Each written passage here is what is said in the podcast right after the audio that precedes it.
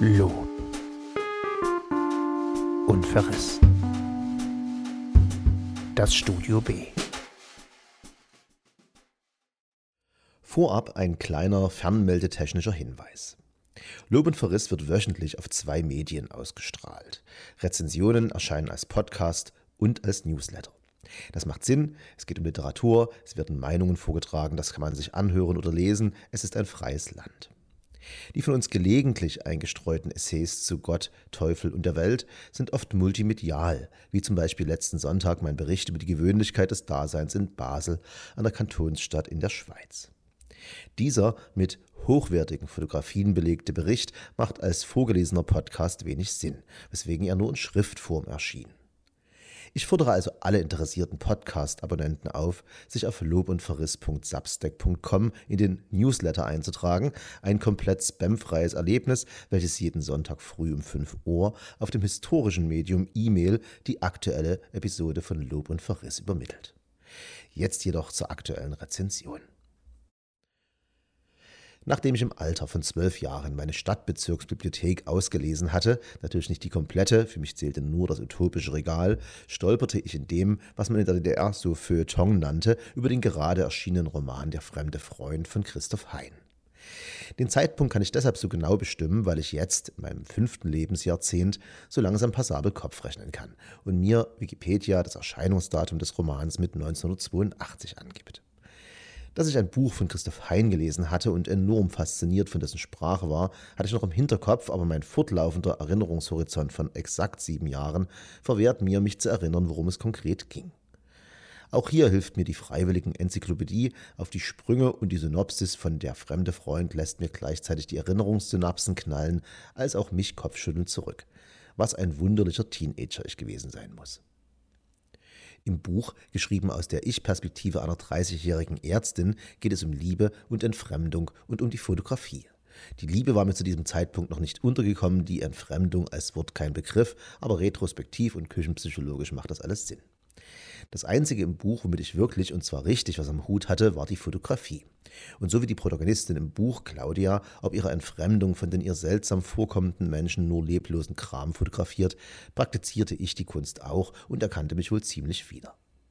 Wie gesagt, all das reime ich mir elektronisch unterstützt zusammen, denn das Einzige, woran ich mich wirklich erinnere, war die seltsam unprätentiöse, klare, unaufgeregte Sprache Christoph Heinz, die mich in ihrer Sparsamkeit, ihrer Affektlosigkeit an Kafka erinnerte.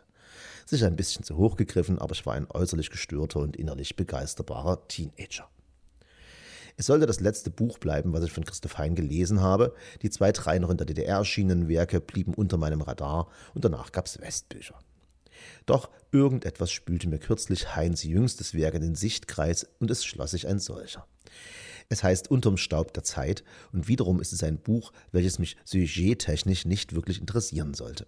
Und auch hier ist es die Sprache, über die es wenig mehr zu sagen gibt, als dass sie exakt ist, unaufgeregt und genau, die mich und ich weiß zum Teufel nicht warum fasziniert. Der Inhalt des Romans ist die Geschichte des 13-jährigen Daniel aus der Ostzone, wie er 1985 von seinem Vater ins Internat eines Westberliner Gymnasiums gebracht wird. In der DDR wurde ihm die erweiterte Oberschule verweigert, also wurde er wie viele talentierte Teenager von seinen Eltern in den Westen geschickt, um ein Abitur zu bekommen.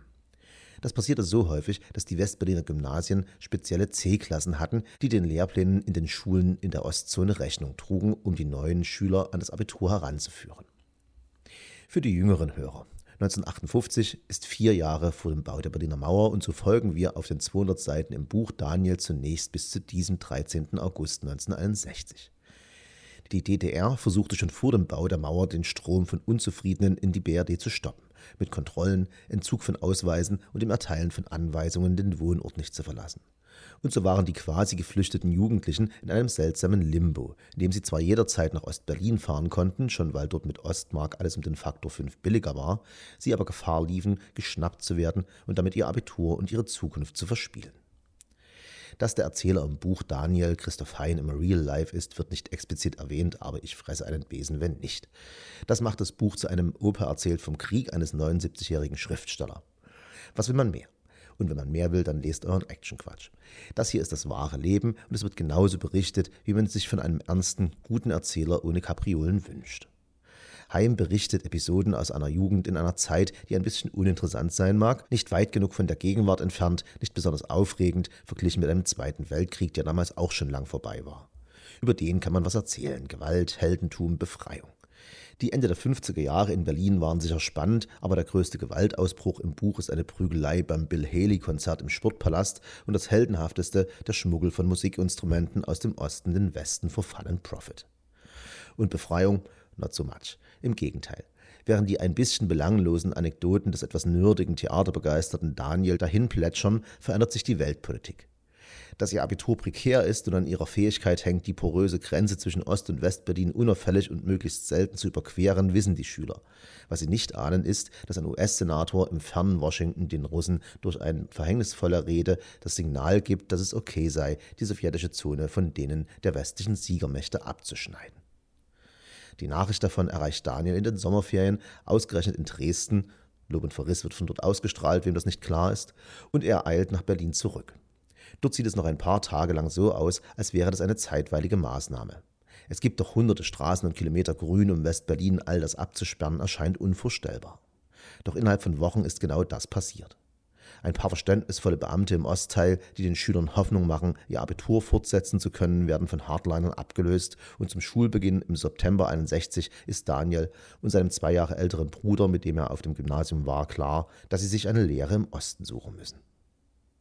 Ganz Christoph Hein erzählt ja diese dramatisch und traumatisch klingenden Ereignisse mit stoischer Gelassenheit, dass man sich die Frage stellt, ob das so angebracht sei.